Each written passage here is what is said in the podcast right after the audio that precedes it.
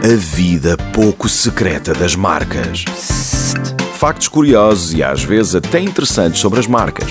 Essas coisas que passam a vida a tentar seduzir-nos. Com João Soares Barros. Em 1968, Spencer Ferguson Silver, um químico norte-americano, estava a tentar desenvolver uma cola para utilizar na construção de aeronaves.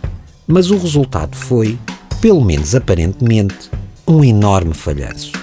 O produto resultante era um adesivo leve, mas pouco pegajoso. Ou seja, era uma cola que colava mal.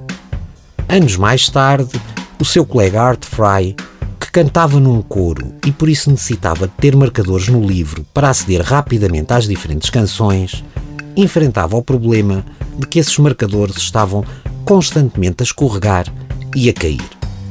Colá-los com fita cola, por exemplo, não era uma solução, porque depois, ao arrancá-los, danificava o livro.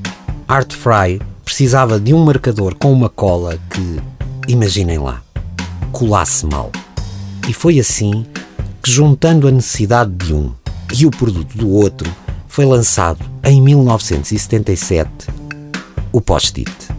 O que também nos mostra como o falhanço é algo muito relativo. A vida pouco secreta das marcas. Na radar.